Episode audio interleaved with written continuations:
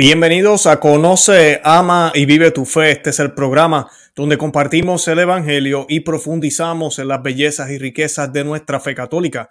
Les habla su amigo y hermano Luis Román y quisiera recordarles que no podemos amar lo que no conocemos y que solo vivimos lo que amamos. En el día de hoy vamos a estar hablando de las 11 dudas. Sí, escucharon bien. 11 dudas o podríamos decir preguntas que se, han, eh, se le ha dado respuesta con la aprobación del Papa Francisco sobre tradiciones custodes.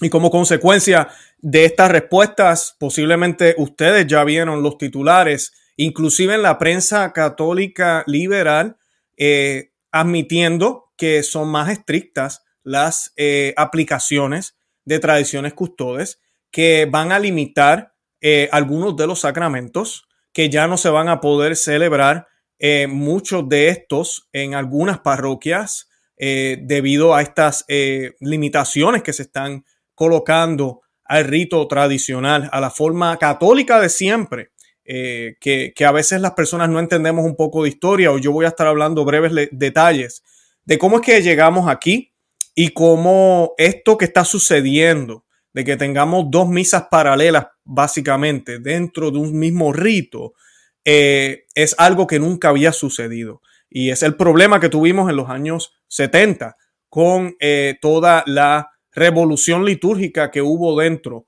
de la iglesia. Y pues todo eso es lo que vamos a estar tocando hoy. Eh, quiero aprovechar y pedirle a los que ya están conectados, que son cientos ya inmediatamente, de verdad que les agradezco el apoyo, les pido que por favor compartan este video ahorita mismo, que le den me gusta a los thumbs up para que más personas se conecten ahorita que estamos en vivo y si no, pues para que vean el grabado luego. Además de eso, los exhortos a que se suscriban a este canal. Conoce, ama y vive tu fe en YouTube y también Perspectiva Católica con Luis Román en YouTube, ambos canales y que nos sigan por Facebook, Instagram y Twitter por Conoce, ama y vive tu fe. Y este tema es un tema muy lamentable, es muy triste ver cómo la iglesia, los líderes de la iglesia, no la iglesia, los líderes actuales de la iglesia, pero esto lleva sucediendo ya décadas, eh, sin ninguna vergüenza y sin colocarse ninguna máscara, le están dando la espalda a la tradición católica. Hoy vamos a estar hablando de la liturgia, pero yo quiero hacer un llamado a los que nunca han ido a una misa tradicional o no tienen ni idea de lo que es o tal vez inclusive se sienten un poco vamos a decir, intimidados o no entienden cuál es el afán de los que vamos a, o asistimos a, o la conocemos a esta liturgia eh, antigua de más de 1500 eh, años. Eh, ¿Verdad? ¿Por qué queremos protegerla tanto? Pues la razón es la teología, es la doctrina cristiana. Y déjame decirte algo, amigo, que nunca has ido o has asistido a una misa tradicional o que tal vez ni te interesa o como pasa en muchos lugares del mundo, lamentablemente, que no se ofrece.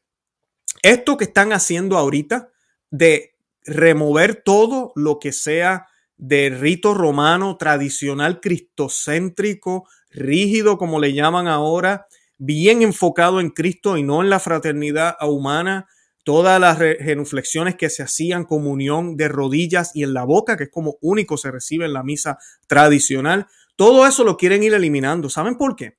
Porque muy pronto, inclusive, la misa nueva, la misa reformada, como le llaman, yo diría la revolución litúrgica que fue impuesta por el Papa Pablo VI, esa revolución también va a cambiar. Va a cambiar y va a cambiar para crear una liturgia que no se va, que no va a ser una liturgia cristiana. Eso es lo que va a suceder, eso es lo que se ve en el horizonte cuando vemos una construcción como esta aprobada por el Papa Francisco en unión a los musulmanes eh, en una construcción como esta que ya lo hemos hablado aquí varias veces. Un mismo lugar donde va a haber una iglesia, ¿verdad? Cristiana, una iglesia, va a haber una mezquita y va a haber una sinagoga en un solo lugar. ¿Ustedes creen que esto de la fraternidad humana que se ha estado firmando desde el 2019, todos estos acuerdos que se están haciendo con los poderosos en el mundo ahorita mismo para tratar de crear una unidad que no es en Cristo, es una unidad aquí en la tierra. Va a funcionar si seguimos adorando a Dios como debe ser en la Iglesia Católica. No se puede. Por eso es que vino la reforma o la revolución litúrgica que se hizo en los 70, que inclusive paradójicamente se llama Novus Ordo, nuevo orden. Y ahora tenemos el nuevo orden mundial, lo teníamos desde hace tiempo. Y es un impedimento. No podemos tener un catolicismo, no podemos tener una iglesia católica que le diga al mundo entero que solo en Cristo está la verdad, el camino y la vida. No podemos tener eso. Tenemos que tener lo que tenemos ahora. Que nosotros lo hablamos en secreto, pero cuando vamos allá afuera, nos juntamos con los paganos, con todas las religiones y todos vamos hacia Dios. Porque lo que importa es el amor y cuidar la casa común. Eso es lo que nos dicen ahora. ¿Les suena parecido? ¿Verdad que sí? Ese es el lenguaje que se utiliza ahora, lamentablemente. Un lenguaje que por 1970 años nunca se usó.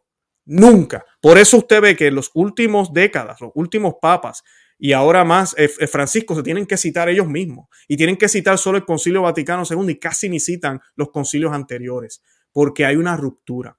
Esa ruptura ahora se está viendo un poco más con esto de la liturgia, porque por lo menos Juan Pablo II, Benedicto XVI hicieron todo lo posible para no darle la espalda de completo. El Papa Francisco le está dando la espalda de completo y se ha atrevido a decir que la única lex orandi de rito romano es una lex orandi que solo tiene 50 años ¿Qué es la Lex Orandi? Es como oramos, la liturgia. Eso es la Lex Orandi. Y como oramos es como creemos. Eso es ley de la iglesia. Por eso tenían que crear una liturgia nueva. Una liturgia que permitiera al católico aceptar elementos protestantes, aceptar cosas que se han ido infiltrando dentro de la iglesia nueva era. Hemos visto hace unos días, yo les grabé eh, un programa sobre los bailes en la iglesia católica. Mira, cosas jamás pensadas en el pasado. Aplausos dentro del templo jamás. Todo esto es la infiltración, no solo masónica, sino del demonio y del mundo entero, tratando de dañar el, único eh, eh, eh, bloqueo que tienen y que siempre tendrán, porque la iglesia, las puertas del infierno no prevalecerán contra ella. Pero la gran apostasía está aquí y gran, la gran mayoría de sus miembros van a apostatar sin darse cuenta. Y eso es lo que estamos viviendo. Y ahora lo estamos viendo claramente a través de estos documentos. Hoy yo voy a comenzar con una oración que me gusta muchísimo y la vamos a hacer como siempre a la Santísima Virgen María. Y esta oración la hacemos en el nombre del Padre, del Hijo y del Espíritu Santo. Amén. Amabilísima Virgen María, tú que aplastas la cabeza de la serpiente, protégenos de la venganza del maligno. Te ofrecemos nuestras oraciones, sufrimientos y buenas obras para que tú las purifiques, las santifiques y las presentes a tu Hijo como una ofrenda perfecta que esta ofrenda sea dada para que los demonios que influencian o que buscan influir a los católicos y a todos los cristianos no reconozcan el origen de su expulsión y de su ceguera. Enseguéselos para que no reconozcan nuestras buenas obras. Enseguéselos para que no sepan contra quién vengarse. Enseguéselos para que reciban la sentencia justa de sus obras. Cúbrenos con la sangre preciosa de tu Hijo para que podamos gozar de la protección que brota de su pasión y muerte. Amén. Ave María, gracia plena, Dominus tecum, benedicta tui mulieribus, et benedictus frutus ventris tui, Jesus. Santa María, Mater Dei, ora pro nobis peccatoribus, nunc et ni ora mortis nostre. Amén. Dios te salve María, llena eres de gracia, el Señor es contigo. Bendita tú eres entre todas las mujeres, y bendito es el fruto de tu vientre Jesús. Santa María, Madre de Dios, ruega por nosotros pecadores, ahora y en la hora de nuestra muerte. Amén. En el nombre del Padre, del Hijo y del Espíritu Santo. Amén, bendito sea Dios. Bueno, y comenzamos el programa. Como les dije, quería hablar un poco de historia, ya les di una introducción de qué es lo que ha estado pasando, porque muchos de nosotros no sabíamos. Yo eh, hace muchos años conocí la, la misa tradicional el rito tradicional. Pero lo que me fue llevando es que inclusive dentro de los círculos donde se hace la misa nueva, en las iglesias que yo asistía, yo empecé a ver un cambio. Yo les he contado en varios programas mi testimonio. De pequeño yo trabajaba, yo trabajaba, no servía, de, en el altar junto con el, con el diácono, con el sacerdote. Y yo recuerdo cuando el, el diácono me decía a mí, eh, Luis, cuando te toque utilizar la patena, y sé que muchos de los que me están viendo dicen que es una patena. Bueno, la patena yo le llamo en palabras coloquiales, es el platito, como digo yo, el plato, que va debajo, o se, supone que va allá debajo de la Santa Hostia, ya está consagrada, es Cristo, que va siguiendo al Señor para que ni una sola partícula de él caiga en el suelo. eso siempre se hizo. Eso inclusive se, se, siguió haciendo en la misa nueva. Pero esto viene de qué? De la liturgia tradicional, donde nunca se ha dejado de hacer. Pero la liturgia nueva ya no se hace. Uno va a los sitios y esto ya no está. Y son cosas que uno empieza a ver, porque yo recuerdo que a mí me decían cuando pequeño que mi trabajo como servidor del altar no era ni siquiera mirar al comulgante o mirar al sacerdote, sino que seguir al Señor en esa eh, presente en la hostia, seguirlo constantemente, comulgante tras comulgante. En esa época, la comunión solo se daba en la boca. Ya no se hacía de rodillas. Yo no recuerdo cuando yo era pequeño que hubieran reclinatorios. Eso lo vine a ver aquí en Estados Unidos y, me llené de mucha alegría. Sé que en Puerto Rico hay algunas parroquias, pero lamentablemente durante 50 años la iglesia, la misma iglesia católica que respetaba y promovía el que nos arrodilláramos delante del Señor, porque esa es la mejor honra y adoración que se le puede dar a Dios, inclusive está en la Biblia, dice que toda rodilla, en el cielo, en la tierra y hasta en los infiernos, se doblará ante la presencia del Señor, ante el nombre de Jesús. Entonces la misa es el lugar perfecto para manifestar esa fe que decimos que creemos, que decimos que supuestamente entendemos. Lex orandi, lex credenci como oramos es como creemos, ¿verdad? Entonces en la Santa Misa es el mejor momento cuando el Señor está presente en el cuerpo de Él, en, el pan. Nos arrodillamos y lo recibimos. Todo esto empieza a cambiar. ¿Qué pasa? Luego de un tiempo yo veo que ya la patena no se utiliza. Inclusive cuando yo pequeño yo recordaba que nadie subía al atrio del altar o, al, o a la zona o al área donde está el tabernáculo y está el altar. Nadie sube allá arriba. Nadie. Ni siquiera los ministros extraordinarios de la Eucaristía, cosa que una novedad, eso no existía antes tampoco, pero ni siquiera ellos subían allá arriba, porque solo ese lugar es para el sacerdote y sus servidores, servidores, ordenados. Eh, y, por ejemplo, yo como monaguillo, que no era ordenado, pero sí ordenado en, términos locales por el sacerdote, ¿qué tengo que hacer? Colocarme una sotana, vestirme de una manera que me coloca distinto al pueblo. Pero como ahora todos somos iguales, lamentablemente esta idea socialista y marxista ha entrado a la iglesia, ¿qué vemos ahora? Vemos a personas en jean, en pantalón, en falda corta, en pantalones cortos, en chancletas, en gorra, con t-shirt, ¿verdad? T-shirt o camiseta, eh, playeras, eh, en el lugar donde el sacerdote está. Y es tan ridículo porque el sacerdote está vestido de esa manera y alrededor de él está todo el mundo vestido como si fuéramos, estuviéramos en la plaza. Yo, yo, a veces veo la escena y digo, pues ¿para qué el padre se pone la ropa? Si no tiene sentido, todo el mundo se sube allá arriba. Eso era algo que yo no veía de pequeño.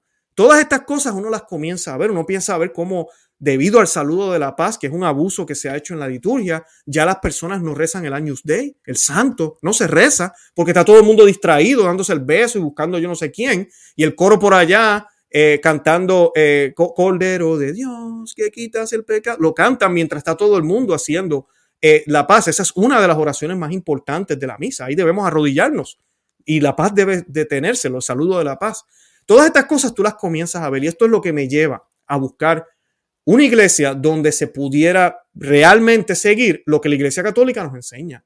Son muy pocas en, en, el mundo ahorita mismo. En la, en la, descripción yo les voy a colocar un enlace para que usted busque en su lugar donde usted vive, a ver si hay alguna.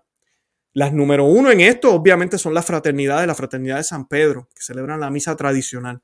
Tenemos también el Instituto de Cristo Rey, el Instituto del Buen Pastor eh, y así otras. También tenemos los hermanos que tienen, tendrán un problema eh, legal, pero yo les puedo compartir también un enlace de cómo sí podemos asistir a las misas de, ellas, de ellos como católicos, si es necesario, a la fraternidad de San Pío X.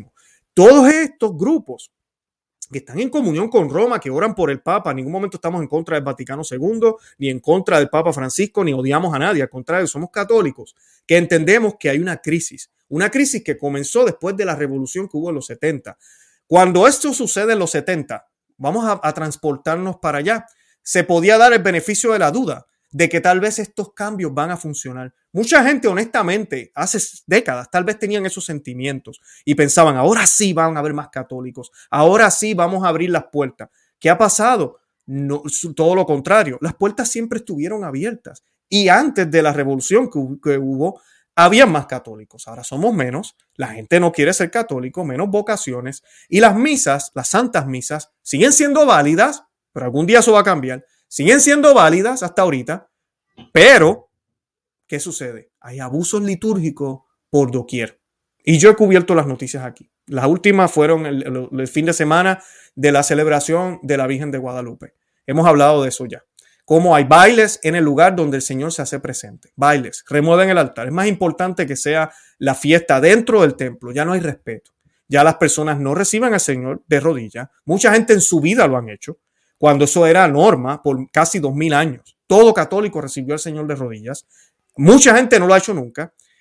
Muchos lo han recibido en la boca, muchos ya han nacido en esta nueva iglesia que nunca han recibido al Señor en la boca. No saben qué es eso. Siempre lo han recibido en la mano. Algo que fue eh, criticado y fue prohibido por la misma iglesia católica que ha sido guiada por el Espíritu Santo. No todas estas decisiones legales siempre son las más adecuadas, pero cuando tú tienes casi dos mil años de que la comunión solo se dé en la boca y no se dé en la mano, y que haya teología escrita por grandes padres de la iglesia como Santo Tomás de Aquino y San Agustín, criticando la costumbre de hacerlo en la mano, dice mucho. Y que luego, ahorita mismo, haya sido permitida por, una, por un indulto. que es un indulto? No es un permiso, no es una teología nueva, es una excepción. Eso fue lo que ha hecho la iglesia, que se ha convertido en la norma. Tenemos el último documento escrito por el Papa Juan Pablo II, que hay obispos por ahí que se ponen a citar, Sacrosantum Concilium, a mí, disculpe, Redención y Sacramentum. Redención y Sacramentum, ¿qué dice? Sí, da el permiso de la comunión en la mano, dice que si la diócesis lo ha permitido, pero dice, dice muy claramente que el comulgante tiene todo el derecho de recibir al Señor de rodillas y en la boca, porque esa es la forma y no podemos cambiarlo. Ahorita, después de esta enfermedad, eso ha cambiado. Entonces, ¿qué pasa? Vemos todos estos cambios y ¿qué hacen los cambios? ¿Qué han hecho? Díganme ustedes, ojalá yo pudiera escucharlos no nos acercan a Cristo, nos alejan. Eso es lo que ha hecho. Por eso la iglesia está en la crisis que está y no sabemos ni qué creer. La gente piensa que todas las religiones llevan a Dios. El católico de hoy en día es un católico que no es militante, es un católico pasivo, que no quiere mezclar la política con la religión. No me hables de Jesús en el trabajo, no me hables de Jesús en la cena. Solamente los domingos y en secreto y bajito ya no hacemos procesiones, ya no vamos a protestar, ya no hacemos nada como lo hacíamos antes. No, entonces los que lo hacemos somos unos radicales, somos unos sismáticos, somos unos exagerados que lo que estamos haciendo es dividiendo a la iglesia. Así nos acusan a los que todavía seguimos haciendo lo que mis abuelos y mi tatarabuelo y los santos de antaño hicieron.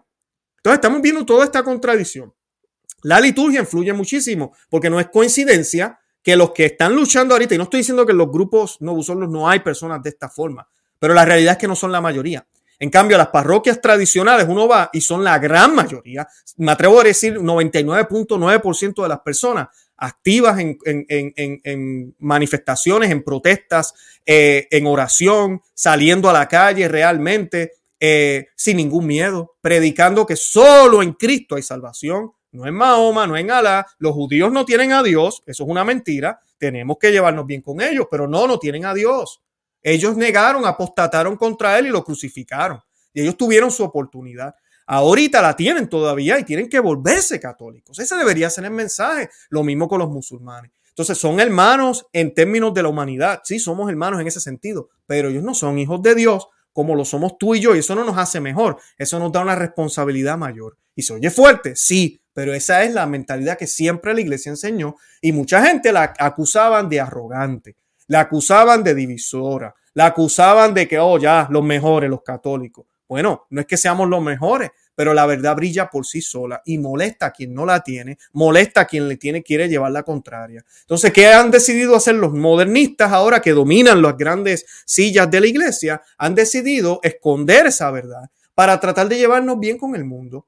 Yo nunca había visto un papa como el que tenemos ahora, que ya le han hecho más de 10 documentales. Él está vivo y ya tiene más de 10 documentales de la vida de él, películas inclusive. ¿Cómo es posible? Ya lo tienen casi ya santificado y no se ha muerto todavía. Eso nunca se había visto con ningún papa. ¿Por qué será? ¿Por qué será? ¿Será porque estamos coqueteando con el mundo tan y tan bien que por eso, por eso lo aman tanto? Porque va a la ONU y le dice al mundo entero, tenemos que obedecer a la ONU tenemos que obedecer el nuevo orden mundial. Estamos en la Agenda 2030. Aunque por acá dirá el aborto es un homicidio, por allá le dice a los obispos, dejen a Biden comulgar, dejen eso quieto. Entonces tenemos esta paradoja y esto contradice la tradición de la Iglesia Católica. Entonces, la liturgia, yo siempre lo he dicho, es por donde comienza todo. Es por donde comienza todo. Si nosotros no podemos ser los mejores católicos posibles, lo, lo, mejor que podamos ofrecer, no lo podemos hacer en la misa, no te engañes, no lo vas a hacer fuera de la iglesia. No te engañes. No me vengas a decir tú a mí que, oh, no, sí, sí, yo me arrodillo en casa, pero no te atrevas a arrodillarte en la iglesia, por favor. Habrán sus excepciones, pero es bien raro. Eh, oh, no, no, no, no, yo, yo junto mis manos y procuro estar haciendo las cosas bien, mi postura, todo eso es bien importante y ser bien exigente como lo hago porque es para Dios, ¿verdad? No estoy hablando con cualquiera. Al igual que cuando yo voy a hablar con alguien importante en el trabajo, procuro sentarme derecho, procuro mirarlo a los ojos, procuro inclusive si es necesario colocarme mi chaqueta, mi corbata, porque es una entrevista importante, porque es una oportunidad, un cliente importante. ¿Cómo no lo voy a hacer para Dios? Entonces, eso, si no lo hacemos en la Santa Misa, no lo vamos a hacer tampoco fuera de la iglesia, por favor. Por eso yo siempre les digo que empieza en la Santa Misa. Entonces, estas dubias, que es bien curioso que el Papa haya respondido estas 11 dubias, no son eh, tres o cuatro como le sometieron para la a, a Moris Leticia, que no están respondidas, pero esta sí él las responde y esto ha dado luz a las intenciones. La intención de ahorita mismo del Vaticano es eliminar la misa de siempre. Imagínense, ahorita, porque muchos de ustedes tal vez no sienten lo que los que hemos asistido a la misa tradicional estamos sintiendo. Y si usted entiende la historia de la iglesia, yo estoy leyendo un libro que les recomiendo de, eh, eh, del señor eh, Peter Kwagensky, y yo sé que yo lo pronuncio un poco mal. yo voy a colocar el enlace del libro, lamentablemente creo que solo está en inglés, pero el libro explica de cómo ha sido la evolución de la liturgia. Porque mucha gente dice, pero Luis, yo no te entiendo. Tú quieres que nos quedemos estancados. No, nadie ha dicho eso. Nadie ha dicho eso. Pero la liturgia no fue que varios papas se metieron en el camino y empezaron a añadir a quitar y van formándola a su manera y a su forma. Porque entonces la iglesia no hubiese durado dos mil años. No tendríamos una religión que podríamos decir tiene dos mil años. ¿Por qué tiene dos mil años? Porque es la misma. La esencia tiene que ser la misma, no puede cambiar. ¿Qué pasa? La misa ¿verdad? Dice el, señor, el doctor Peter Kowalski, es como cuando se hace un plato de comida. Y él lo compara de esta manera. Nuestra iglesia católica, para los que no saben, tiene 23 diferentes ritos. Uno de los ritos es el rito romano, que es el rito al cual la mayoría de los católicos pertenece. Eso es providencia de Dios. Es providencia de Dios que escogió a España para conquistar el nuevo mundo. Y esto ha hecho que el rito latino, ¿verdad? Se le llama latino porque es la lengua, el latín es la lengua que siempre se usó, y se le llama rito romano, pues porque tiene su sede en Roma, porque San Pablo y San Pedro estuvieron en Roma también. San Pedro también estuvo en Antoquia y en otros lugares, y San Pablo también. ¿Qué pasa?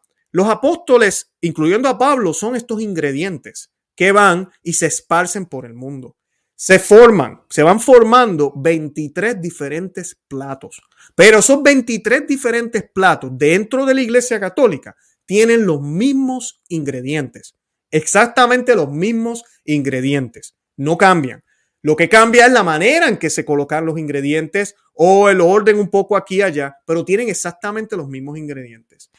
Debido a que están en diferentes lugares, es como decir, cocinamos el plato al horno, pero si usted lo hace en la estufa o lo hace al microondas o lo hace en el fogón o qué sé yo, pues el plato es, distinto. Eh, hasta el sabor puede cambiar.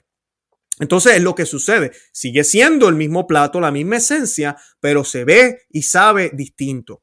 Esos son los 23 ritos que van formándose poco a poco. Ahora, como la comida, igual que la comida, llega un momento donde ya se terminó, ya está cocinada. Si tú sigues cocinando, ¿qué pasa? El arroz, por ejemplo, si usted lo deja mucho tiempo, como dicen en Puerto Rico, se ahuma, ¿verdad? Sabe malo. No lo podemos dejar overcook, como dicen en inglés, no podemos cocinar demasiado.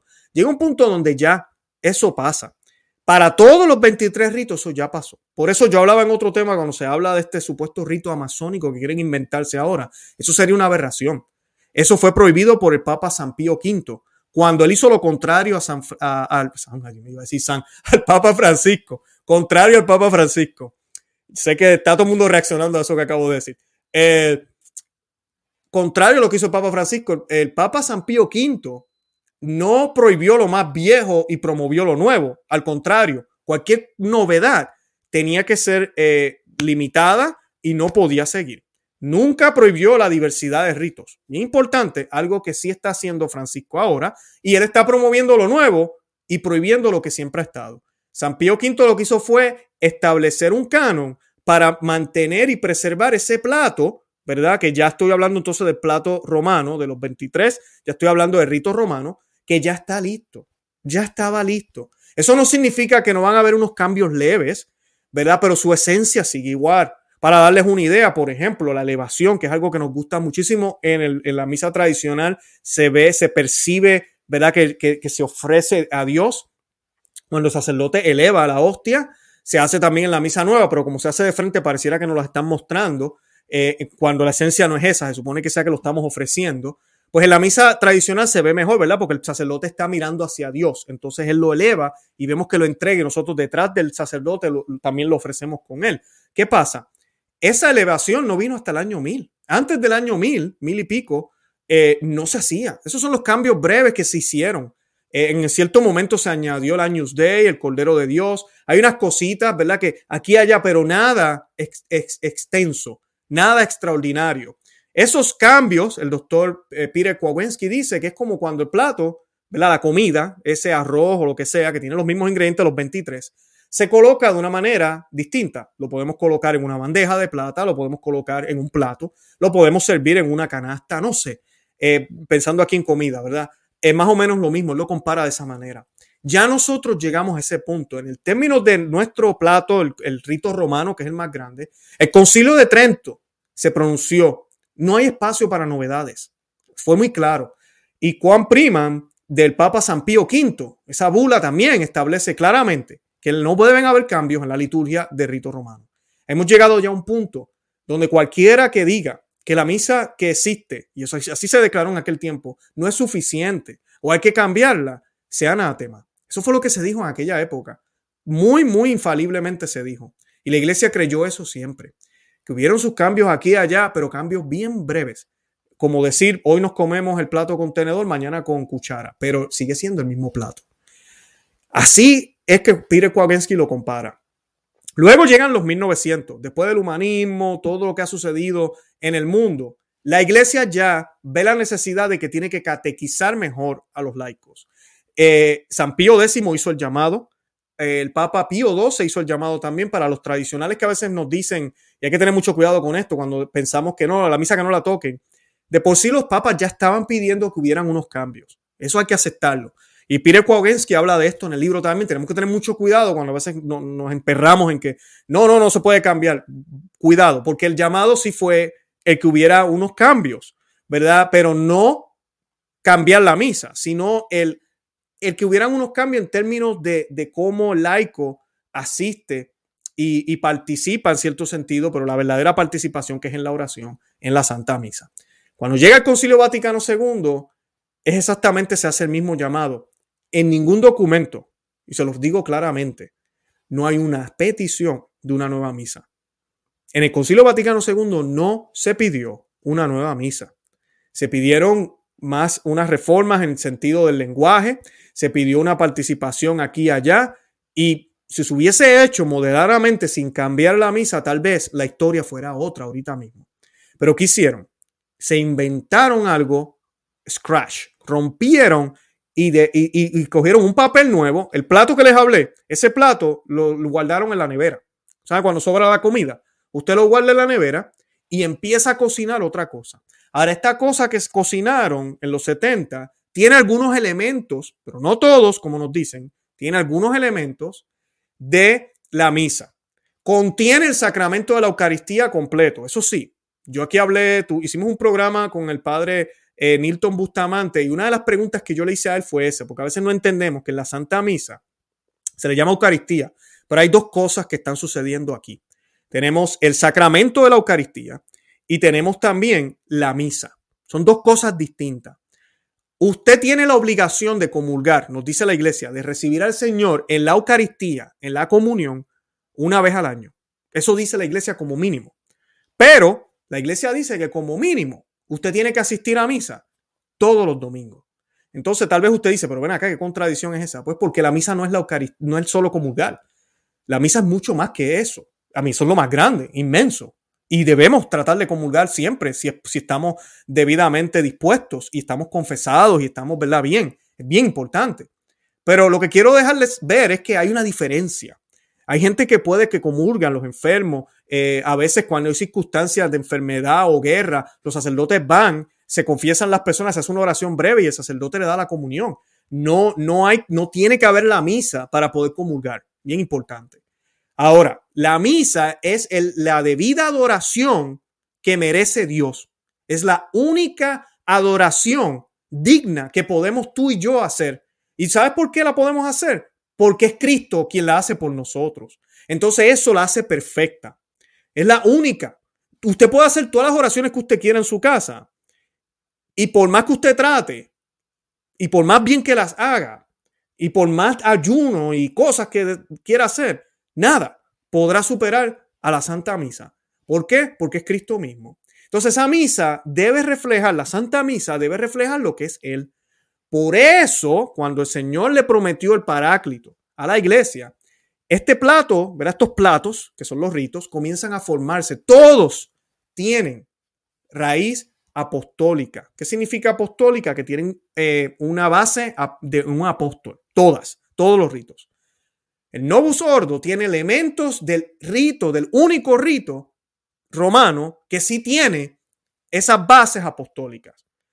Pero la misa nueva realmente fue escrita por gente en los 70. Lamentablemente eso nunca había pasado. Inclusive hay historiadores que cuentan la historia de lo que ha sucedido en la Iglesia Católica, historiadores que no son católicos, que dicen que ninguna religión ha habido tal cosa como lo que sucedió en el rito romano en los 70. Porque fue un cambio grande, radical, pero no tan solo eso, fue abrupto, fue rápido, fue de cantazo y muchas personas perdieron la fe, lamentablemente eso no debe suceder. Muchos perseveraron y muchos siguieron con la corriente, no les importó lamentablemente. Y muchos defendieron la tradición, se dieron cuenta de que, espera tu momento, hace dos días lo que yo hacía era lo digno y ahora tú me dices que no, ¿qué está pasando aquí? Entonces cuando empiezan a haber contrastes, cuando no hay continuidad completa, hay una continuidad de algunas cosas, pero cuando no la hay, hay un problema. Y el problema de esto es, ya les dije al principio del programa, el Novus Ordo fue el primer experimento. Ya impusieron esa. Déjenme decirles algo. Cuando ellos se deshagan de la misa tradicional por completo, que yo lo que veo venir, que el Señor nos proteja, es que van a eliminar a la Fraternidad de San Pedro, van a eliminar el Instituto de Cristo Rey, van a eliminar eh, eh, el Instituto del Buen Pastor y cualquier misa diocesana tradicional que se esté celebrando. Entonces van a meterse con la Novus Ordo y van a hacer cambios radicales. Y la gran mayoría de la gente va a seguir con los cambios, como lo hicieron en los 70. Cambios que van a hacer inválida la Eucaristía. Cambios que se van a meter con las palabras. Cambios que se van a meter y van a tratar de lograr hacer una liturgia 100% ecuménica. Una liturgia va a ser la liturgia perfecta para el nuevo orden mundial. La liturgia perfecta para ese templo que les enseñé, que está en construcción en mayo del 2023, eh, se supone disculpen, el año que viene, 2022 se supone, si no cambia la fecha, que esta abominación esté construida. Entonces, por eso es el afán de estar en contra y seguir limitando la misa tradicional, porque la misa tradicional es un impedimento. Se dirige a Cristo perfectamente, le da la reverencia que siempre la iglesia le dio, y la iglesia siempre fue un impedimento para todos estos líderes que querían adueñarse del trono de Cristo. Porque amiga y amigo que me escucha, aunque no lo parezca, Cristo es el rey. Cristo es rey, Cristo reina. Ahorita mismo Cristo reina. Él es el rey. Y nosotros tenemos que adorarlo como lo que es, como rey que es. Y dejarle saber a otros que es el rey. Ahora, brevemente, yo quiero tocar el documento para que, para que vean lo que se dice. Y es bien lamentable. Yo los exhorto a que lo, ve, a que lo lean en, cinco minutos, lo pueden leer, no es muy largo, es bien corto. Y es una, son 11 preguntas que se hicieron, se responden.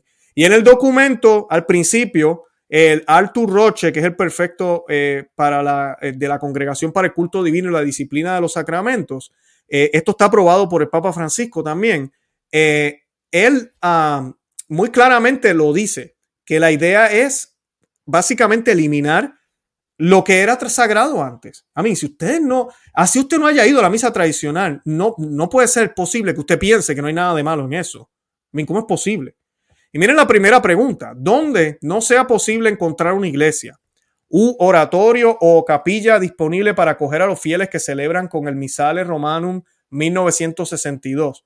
¿Puede el obispo diocesano pedir a la congregación para el culto divino y la disciplina de los sacramentos la dispensa la disposición del motus propios tradiciones custodes y por tanto permitir así la celebración en la iglesia parroquial? Y la, respuesta es sí. Ahora, miren la, la nota explicativa. El motus propio tradiciones custodes en el artículo 3 y 2 pide que el obispo en las diócesis en las que hasta ahora hay presencia de uno o más grupos, porque ahora somos grupos, ya no somos católicos, ya no somos parte de la comunidad, somos grupos que celebran según la misa, el misal precedente a la reforma, dice aquí, yo le llamo revolución de 1970, indicar uno o varios lugares donde los fieles pertenecientes a estos grupos pueden reunirse para la celebración de la Eucaristía. O sea, es labor del obispo que tiene que hacer. Ahora, bien importante, no debe ser en las iglesias parroquiales y sin erigir nuevas parroquias personales. La exclusión de la iglesia parroquial pretende afirmar que la celebración eucarística, según el rito precedente, al ser una concesión limitada a dichos grupos, no forma parte de la vida ordinaria de la comunidad parroquial. Voy a decir esto en, más español más claro. O sea, que me están diciendo que la manera en que el catolicismo se vivió en el pasado, que la manera en que se adoró a Dios en el pasado, ahora en el 2021 y desde 1970, no es la parte, eh, no forma parte de la vida ordinaria de la comunidad parroquial. Entonces, mi pregunta es, si antes eras católico, entonces lo que estamos viviendo ahora es católico. Esa es la pregunta. Yo diría que es medio católico, porque hay una influencia protestante, hay una influencia de otras cosas dentro de esta nueva misa que es enfocada en el hombre. Por eso la música, por eso los aplausos, por eso ahora todos leen al frente, por eso pueden servir mujeres en el altar, por eso la gente se sube, por eso se baila, todo porque es enfocada en nosotros, nos tenemos que sentir bien. Ahora es un banquete, ya no es el sacrificio de la misa. Entonces, es, ese es el problema. Vemos aquí una contradicción y no una continuidad. Esta, esta congregación ejerciendo para los asuntos de su competencia, la, la, la, autoridad de la Santa Sede puede conceder a petición del obispo diocesano que la iglesia parroquial sea utilizada para hacer estas celebraciones, ¿verdad? Con el misal romano de 1962. Eh, en el caso de comprobar la imposibilidad de utilizar otra iglesia u oratorio o capilla. La valoración de esta imposibilidad debe hacerse con escrúpula atención. O sea que sí, el obispo lo puede hacer, pero necesita aprobación del Vaticano. Así de difícil es. Si no hay un lugar, no hay otro lugar y tiene que ser una parroquia, ¿verdad? En países que a veces no hay estos lujos que a veces tenemos, por ejemplo, aquí en Estados Unidos, que hay más capillas y cositas, pues entonces no, no, no se puede hacer. No, hay, que hay que pedir permiso para poderlo hacer. Además, dicha celebración no es oportuno que incluya, escuchen bien esto, dicha celebración no es oportuno que sea incluida en el horario de las misas parroquiales. ¿Y por qué el secreto? Ellos no quieren que las parroquias donde se celebra la misa nueva, si va a haber misa tradicional, se coloque en el boletín. O sea que hay que hablar aquí con, clave. mira, domingo a las cuatro y media, ah, nos reunimos aquí también para, para algo que hacemos y pues están invitados pero ellos no quieren que digamos que es la misa tradicional, ya que a ella solo participan los fieles que forman parte del grupo, como si los grupos no estuvieran creciendo. Ellos saben que está creciendo. Por eso quieren limitar la publicidad, que se hable, que se diga, porque lo que es sagrado, lo que es serio, el incienso, las velas, porque ustedes creen que todo lo que es oriental, inclusive lamentablemente la brujería, el espiritismo, todo eso llama la atención a los jóvenes hoy en día, porque es así. Fulton Sheen decía, todo lo que los católicos dejemos de usar, el mundo lo va a abusar. Eso dijo Fulton Sheen, es cierto. Dejamos el incienso y ¿quiénes usan el incienso ahora? Todo el mundo allá afuera. Las velas las dejamos, ¿quiénes los usan? Allá afuera las usan ahora. Dejamos de eh, Los Ángeles, ya no se le ora a Los Ángeles, no hablamos de ángeles. La nueva era nos agarró Los Ángeles. Y así siguen quitándonos todo porque nosotros los rechazamos. Entonces, es, esto es lo que atrae a los jóvenes. Porque las misas que este servidor asiste, yo sé que muchos de ustedes saben que es así. La gran mayoría de la gente no son viejos, que están arraigados a su misa antigua. No, somos jóvenes. Somos personas que hemos descubierto por fin lo que la teología nos enseña, lo que la iglesia siempre nos enseñó, ahora en la liturgia también. Así que todo esto se dice aquí para evitar que sigan creciendo las, eh, las misas tradicionales. Ese es, la, ese es el propósito. La segunda pregunta, según las disposiciones del motus propio, tradiciones custodes, ¿es posible celebrar los sacramentos? Y esto es bien importante porque con los sacramentos del novus sordo, acuerden mis palabras, que ojalá no se dé, ¿verdad? Ojalá yo esté equivocado, pero van a cambiar los sacramentos. Ya hay movimientos en la iglesia de, de mirar cómo podemos cambiar la teología de los sacramentos porque hay que modernizarla. Entonces, claro, una de las cosas que tú tienes que hacer es prohibir cómo se hacía antes, porque cómo se hacía antes era muy, muy fuerte. Un ejemplo que les voy a dar. Muchos de ustedes no han ido a un bautismo tradicional. Usted sabe que el niño es exorcizado con sal, que se le coloca un poquito de sal también en la boca al, niño, al bebé. Nada de eso se hace en los bautismos hoy en día. Y no me tomen a mal, yo no estoy diciendo que no son válidos, el agua es suficiente. Pero la iglesia, inspirada por el Espíritu Santo, creó una fórmula para no tan solo bautizar al niño, sino para orar por una realidad que es muy, muy real y que a veces se nos olvida, que ese niño hermoso que está ahí es enemigo de Dios. Ahorita mismo es enemigo de Dios.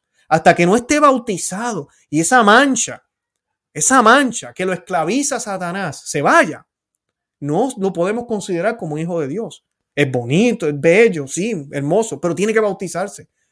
Eso es lo que siempre se creyó, es lo que nos enseña la Iglesia Católica y es lo que se manifestaba. Nos quieren cambiar todo eso. Poco a poco nos los van cambiando. Ya nos hicieron un cambio, etapa uno, pero viene la dos y la tres. Y nos van a cambiar todo. Y muchos van a, por la falsa obediencia, van a pensar que todo esto es bueno, que todo esto está bien.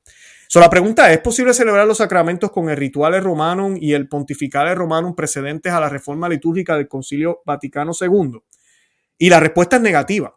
Y esto sí que impresionó a muchísima gente, negativa. Yo hablé ahorita de la Fraternidad de San Pedro, Instituto de Cristo Rey eh, y Instituto de Buen Pastor y las iglesias diocesanas que celebran lo tradicional, usualmente utilizan los ritos antiguos. Pues aquí dice que no se pueden utilizar.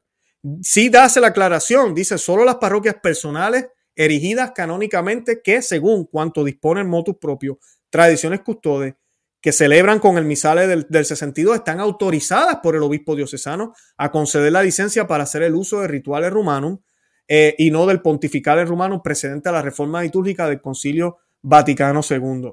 Eh, y esto es alarmante, porque ya estamos viendo cómo le van quitando todavía las que fueron parroquias personales, en este caso pues aplicaría en cierto sentido la fraternidad de San Pedro, lo pueden hacer, pero las parroquias diocesanas no lo van a poder hacer.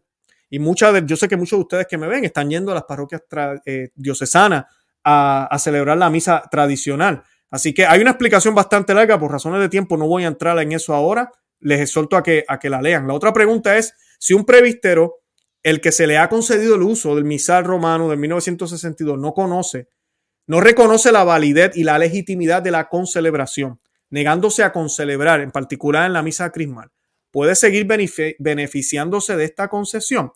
La respuesta es no. Los quieren obligar a concelebrar. Ustedes saben que la, iglesia antes no hacía esto estar concelebrando, donde hay 100 sacerdotes y la gente piensa que hubieron 100 misas y lo que hubo realmente fue una. Eh, sin embargo, antes de revocar la concesión, dice aquí la respuesta, de hacer uso del misal de 1962, el obispo procure entablar un diálogo fraterno con el prevístero, asegurándose que tal actitud no excluya la validez y la legitimidad de la reforma litúrgica de los dictados del Concilio Vaticano II y del magisterio de los sumos pontífices y acompañarlo hacia la compresión del valor de la concelebración, especialmente en la misa eh, crismal. Yo quiero hablar un poquitito de esto porque de esto se han pronunciado los papas. Y pues el Papa Pío XII en su encíclica Mediator Dei definió, ¿verdad?, eh, lo que es concelebrar, porque hay dos tipos de, de, de concelebración. La primera es cuando el obispo está rodeado por su clero, celebrando los santos misterios él solo, porque pronuncia solo las palabras de la liturgia. En la liturgia tradicional es el caso de la misa pontifical y de la misa solemne. Se denomina concelebración simplemente ceremonial. La segunda forma de concelebración es la de todos los sacerdotes que concelebran pronunciando las palabras de la consagración. En la liturgia tradicional sucede así en la misa de ordenación y de consagración episcopal. Es lo que denominamos concelebración sacramental. Porque, porque hemos distinguido estas dos formas de concelebración? Porque la realidad de las cosas nos lleva a hacerlo y porque nos obliga a la doctrina y magisterio de la iglesia. El Papa Pío XI, a mí Pío XII, disculpen, en la encíclica Mediator Dei, refutó la opinión de los que suprimen toda diferencia entre el sacerdocio ministerial y el sacerdocio de los fieles. No es lo mismo como nos dicen ahora. Y que dicen que toda la asamblea, sacerdotes y fieles, concelebran la misa. En realidad, el sacerdocio, el sacerdocio ministerial es específicamente distinto al sacerdocio común de los fieles. Unos años más tarde, eh, estos errores se renovaban de nuevo y el mismo pontífice, el mismo Papa Pío XI, tuvo que precisar un poco más. La doctrina en su discurso al episcopado el 2 de noviembre de 1954. Algunos afirmaban que la celebración de una sola misa, escuchen bien, que la celebración de una sola misa en la que asisten piadosamente 100 sacerdotes es lo mismo que 100 misas, celebradas por 100 sacerdotes. A esto el sumo pontífice respondía que de ningún modo es así. En lo referente a la oblación del sacrificio eucarístico, hay tantas acciones de Cristo, sumo sacerdote, como sacerdotes que celebran, y no tantas como sacerdotes que escuchan piadosamente la misa episcopal o de otro sacerdote que celebra. Un sacerdote solo celebra cuando hace las acciones y pronuncia las palabras litúrgicas y de otro modo solo simula. Hay pues una diferencia fundamental entre la misa realmente celebrada por un sacerdote que pronuncia las palabras de la consagración y un sacerdote que participa a, a las mismas ceremonias sin pronunciar las palabras litúrgicas. Por eso hay una diferencia esencial entre la concelebración simplemente ceremonial y la sacramental. En lo que sigue del artículo, ¿verdad? Eh, eh, es bien importante entender esto porque, porque en un discurso también que, que hizo eh, el Papa Pío XII, una o varias misas, él eh, aclaró y, exhortó a que en vez de enfocarnos en que seamos más, ¿verdad? Y se celebra una sola misa, esto como tal, ¿verdad? Aunque las gracias son las mismas, el Señor siempre da las gracias que tiene que dar, eh, realmente estamos haciendo menos, estamos obteniendo menos porque son menos las misas. Eh, Déjame buscarle aquí el párrafo para leérselos aquí rapidito. Ok.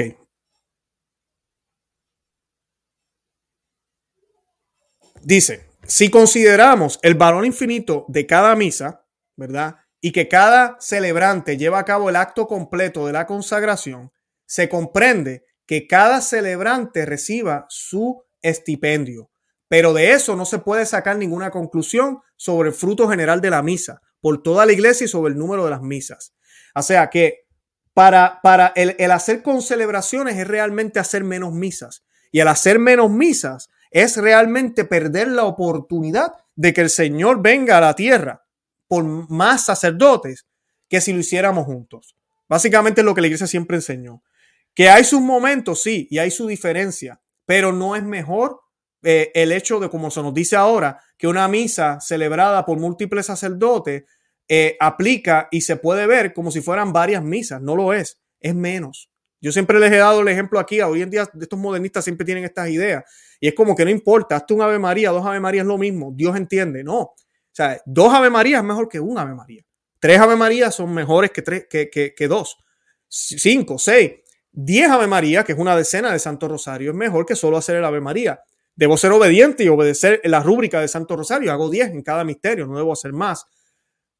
Pero yo hacer una sola decena versus hacer dos decenas, dos decenas son mejores que una. Y hacer el rosario entero es mucho mejor. Hacer las 50 de María, perfecto. Pero si hago las 150, los tres, eh, ¿verdad? Misterios doloroso, gozoso eh, eh, y, doloroso, es mejor que solo hacer una, ¿verdad? Que solo hacer un 50. Y puedo seguir hablando, más es más, más es más. Entonces, es el punto de la iglesia que siempre hablaba y decía, no, el sacerdote tiene la obligación de hacer misa. Y si lo tiene que hacer privado, que lo haga privado. Por eso cuando usted iba a Roma, que ahorita vimos salir la noticia que querían prohibir las misas privadas, usted va a Roma, a cualquiera de estas catedrales y grandes eh, eh, basílicas, habían altares laterales y en el pasado se celebraban misas simultáneas porque cada sacerdote tenía la obligación de hacer la misa. Ahora se nos dice, no, no hagan eso, vámonos todos, subámonos al, altar principal y allá todos hacemos una sola misa, que vale lo mismo. No, no vale lo mismo. Las gracias que recibe el pueblo, sí, siempre se reciben. Eso definitivamente, la efectividad de Cristo depende de Él, no de nosotros. Pero definitivamente el esfuerzo tiene mayor eh, eh, validez y tiene mayor, mayor eh, se ve con mayor respeto y se puede apreciar mayormente. Y es más, obviamente estamos haciendo, si la celebramos también aparte, son más misas que se están celebrando en el nombre de Cristo. Son más veces que Cristo está actuando por las mismas gracias, pero que se multiplican en las manos de cada sacerdote. Y eso se nos ha ido olvidando, eso lo quieren ir eliminando. Entonces aquí, en esta pregunta, básicamente lo que quieren es obligar a estos sacerdotes a no hacer más misas privadas. Se acabaron las misas privadas. No pueden hacer la misa privada, tienen que concelebrar. Y eso va a traer muchos problemas. En la celebración eucarística que, es, que hace uso del misal romano de 1962, ¿es posible utilizar? Esta es la siguiente pregunta. ¿Es posible utilizar para las lecturas el texto íntegro de la Biblia, eligiendo las perícopas indicadas de dicho misal? Y ellos dicen que sí, efectivamente. En tradiciones constructores se establece que, la, que se lea en lengua vernácula y pues ellos dicen que utilicemos la traducción que ha escogido eh, el episcopado local. En la gran mayoría de las misas que uno va, eh, cuando se hace en latín, las lecturas se leen en la homilía, se leen en, el idioma que sea, español, inglés, y la homilía se hace en inglés o en español. Y la misa, la gente a veces se preocupa por el latín, la misa tradicional no es un diálogo. Y casi siempre hay mucho silencio. Usualmente si es una misa alta, lo que escuchamos son el coro que está en la parte de atrás cantando el, Gloria, el Kyrie eleison, todo eso eh, en la lengua en la lengua como debe ser, ¿verdad? Y en canto gregoriano y no escuchamos al sacerdote. Así, es bien distinta la misa, no es como nosotros entendemos la misa ahora, así que el latín es lo de menos. Pero cuando llega ese momento, sí, las lecturas usualmente se leen en la lengua vernácula. Eh, la siguiente pregunta, el obispo diocesano, para poder conceder a los previsteros ordenados después de la publicación del motus propio Tradiciones de celebrar con el misal romano de 1962, debe ser autorizado por la sede apostólica afirmativamente. Y esta a mí me duele. Eh, seminaristas que me ven, a mí me escriben muchísimo, Dios los bendiga. Muchos tienen interés en la misa tradicional. Y esto es bien claro. Cualquier sacerdote que se haya ordenado después de tradiciones custodes no se le va a dar la oportunidad de aprender la misa tradicional. Luis Román aquí públicamente les dice, apréndala en secreto. Apréndala en secreto porque va a venir un Papa Santo y va a restaurar todo esto. Apréndala en secreto, mírela, búsquela es, herencia de nuestra iglesia, es el tesoro de nuestra iglesia católica, que nos los quieren ocultar estos modernistas ladrones pillos que están ocupando lugares importantes ahorita mismo en la iglesia. Nosotros ahorita mismo estamos en un ataque, estamos casi secuestrados, la iglesia sigue igual, la iglesia está ahí, las enseñanzas de la iglesia no las pueden borrar. Es, todo esto, Juan Prima, está en el website del Vaticano, no lo pueden borrar, está ahí. Así que no tengamos duda de que ella va a triunfar y va a perseverar pero nosotros tenemos que hacer nuestra parte para que otras generaciones puedan disfrutar de lo que nosotros estamos conociendo. La facultad de celebrar haciendo el uso de misales romanos, está la siguiente pregunta, de 1962, puede concederse a Tempus. Eh, dice afirmativamente, eh, lo que básicamente lo que dicen aquí es que las concesiones son limitadas a un tiempo, no van a ser ilimitadas. Se debe renovar, que se debe mirar, eh, que se debe verificar, eh, que realmente se está haciendo lo que se debe hacer. Lamentablemente ya su un pontificum se fue. El Papa Benedicto XVI le había dado luz verde a los sacerdotes del mundo entero, sin tener permiso de su obispo de poder celebrar la misa tradicional si así lo deseaban. Indefinitivamente. Ahora no lo es, jamás. Esto ha cambiado completamente. Eh, otra pregunta, la facultad concedida por el obispo diocesano para celebrar haciendo el, el, uso del misal de 1962 vale solo para el territorio de su diócesis la respuesta es afirmativa y lo triste de esto es que si el sacerdote viaja, no tiene permiso para celebrar la misa tradicional en otro lugar. Y esto es, triste porque el Espíritu Santo ha orado, ya yo les he dicho muchísimas veces, después de 50 años de imponernos una misa nueva, la misa tradicional y después de toda la persecución que hubo, eh, eh, eh, y que el Señor bendiga a los hermanos de San Pío X, que fueron los primeros que han batallado, todo lo que ha pasado, que estemos todavía hablando de esto y que haya todavía este debate, dice mucho. Y que no se ha dado por los que estuvieron en aquel tiempo, sino por jóvenes, por gente que ha descubierto la tradición católica, que estamos buscando la verdad. Es obra del Espíritu Santo. Y que después de la pandemia, antes de la pandemia, las iglesias que han estado creciendo, los seminarios que están más eh, llenos, son los tradicionales. A mí, ¿qué, ¿qué, está pasando aquí? No le estamos pagando a nadie, es el Espíritu Santo. Pero se nos habla de una iglesia sinodal que no quiere escuchar al Espíritu Santo, sino que quiere escuchar al mundo. esa, es la, tristeza ahorita mismo. Los diáconos y ministros instituidos que participan de la celebración haciendo el uso del misal romano de 1962 tienen que tener la autorización del obispo diocesano. Sí, es, todo el mundo ahora está básicamente auditado. Un prevístero que está autorizado para celebrar con el misal de 1962 y que a causa de su oficio, párroco, capellán, celebra también los días feriales con, con el misal romano de la reforma del Concilio Vaticano II, puede vinar haciendo uso del misal de 1962 y la respuesta es no, no pueden hacer eso. Eh, dice, dice, la respuesta dice, el párroco capellán que en cumplimiento de su oficio celebra los días de fiesta con el actual misal, única expresión de la lex orandi, eso es una mentira, no es la única expresión porque entonces estaríamos borrando dos mil años de historia de la iglesia, eh, no puede vinar celebrando con el misal romano de 1962, ni con un grupo, ni privadamente. Esto va en contra de, de la ley canónica. No es posible conceder la binación dado que no existe causa justa o necesidad pastoral exigidos por el canon 905 y 2, no se niegan absoluto el derecho de los fieles a celebrar la Eucaristía, ya que se les ofrece la posibilidad de participar en la Eucaristía en su forma ritual actual. Muy triste. Y la última, un previstero que está autorizado a celebrar con el misal romano de 1962, puede celebrar el mismo día con el mismo misal para otro grupo de fieles que ha recibido autorización y la respuesta es no. Solo tiene que enfocarse en su grupo. Qué tristeza. Es todo lo que pueda hacer que, que se multiplique de nuevo la misa tradicional se impide. Todo lo que pueda ayudar a que llegue más gente se impide. Eh, así que e, esas son las preguntas. Como vieron, es bien corto el documento. Yo los exhorto a que lo lean. Yo les voy a dejar el enlace en la descripción. Eh, pero es muy lamentable ver cómo la iglesia, con toda la intención del mundo, le está dando la espalda a lo que antes fue sagrado. Como el Papa Benedicto XVI nos dijo, lo que antes fue sagrado, hoy debe ser considerado ser sagrado. Debe serlo. Si yo consideraba antes que Jesús es Dios, pues ahorita Jesús es Dios, se supone. Mis palabras no pasarán y todo lo que él ha inspirado en la iglesia no debe pasar.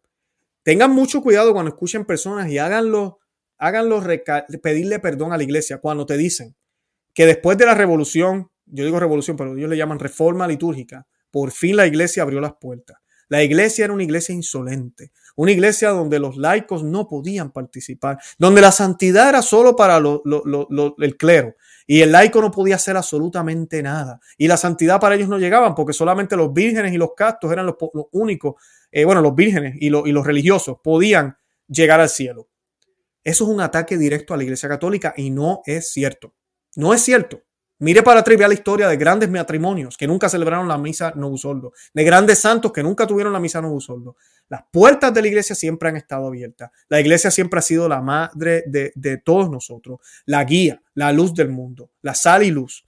Siempre ha estado ahí y nuestro Señor la dejó inmaculada y perfecta. Nosotros como miembros cometemos errores, muchísimos, pero nuestro trabajo es tratar de protegerla. El trabajo de los líderes que están en la iglesia, comenzando por el Papa, los cardenales y los obispos, es proteger ese depósito de fe que se les dio, dejarlo como está, no ponerse a cambiarlo, no rechazarlo, no esconderlo, no prohibirlo, no, promoverlo, cuidarlo. Las aplicaciones pueden cambiar, seguro que sí, pero no puede cambiar la esencia. Lo que les hablaba ahorita del plato al principio del programa, los que no lo han visto, les exhorto a que vean el principio del programa para que puedan entender por qué llegamos a donde llegamos. 23 ritos, orgánicamente se fueron formando, hubieron sus cambios aquí y allá, pero como un plato de comida, como la comida, ya están cocinados, ya no hay, no hay espacio para, para innovaciones y novedades. ¿Qué pasa en los 70? Una interrupción abrupta y se forma o crean una misa paralela con elementos, sí. Y la Eucaristía sigue siendo válida, el sacramento, eso no lo tocaron. Pero la misa y el, y el sentido en que se hace completamente diferente. Así que tenemos que, que orar por la iglesia, mantenernos firmes, resistir con fidelidad y dejarle saber a otros que esto está pasando. Yo los invito a que compartan el programa, que le den me gusta y que le dejen saber a otros que existimos, que se suscriban aquí al canal y que, y que nada, que lo compartan en todos los medios sociales. De verdad que los amo en el amor de Cristo. Y Santa María, ora pro No se olviden, amigas y amigos que me escuchan, no hay mejor momento para ser católico que ahora. Que Dios me los bendiga. Bye bye.